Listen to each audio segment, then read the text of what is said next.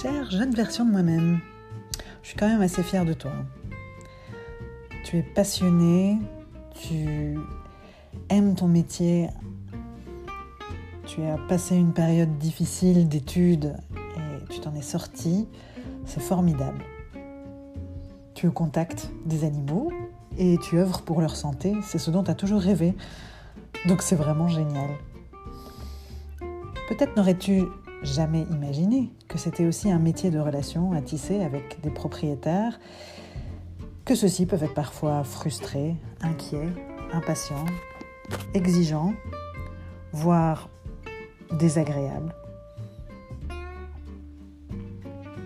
Alors, quand tu viens de passer une semaine dans le froid, le noir, tu es fatigué, ça a été long, tu as eu des cas difficiles et des frustrations.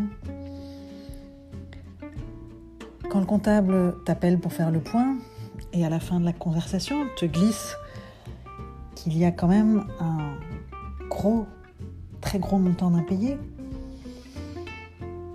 que c'est toujours d'ailleurs un peu les mêmes clients qui n'ont entre nous aucun problème d'argent, qui te doivent des montants exorbitants et que malgré les relances répétées, ils font semblant de ne rien entendre, ou qu'ils te disent oui, oui, oui, on s'en occupe, désolé, on a oublié.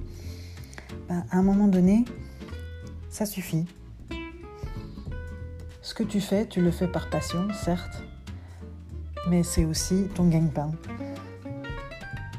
Et les clients qui te marchent sur les pieds, eh bien, c'est une insulte autant que tu as passé à étudier, pour devenir vétérinaire. C'est une insulte au dévouement dont tu fais preuve pour soigner leurs animaux. Ils ne se rendent pas compte que tu te déplaces, tu as investi dans du matériel aussi, parfois très coûteux, pour réaliser les examens. Tout ça, c'est un service pour lequel ils doivent payer. Alors, à un moment donné, ça suffit. Ils doivent te respecter. Et te respecter, c'est payer leurs factures. S'ils sont sourds aux relances, il y a des moyens légaux pour les faire écouter plus attentivement. N'hésite pas à te faire aider par des huissiers. Et puis parfois, eh bien, il vaut mieux tout bonnement ne plus travailler avec certaines personnes, quitte à ce qu'ils aillent voir ailleurs, ils ne méritent pas tout l'engagement dont tu fais preuve pour soigner leurs animaux.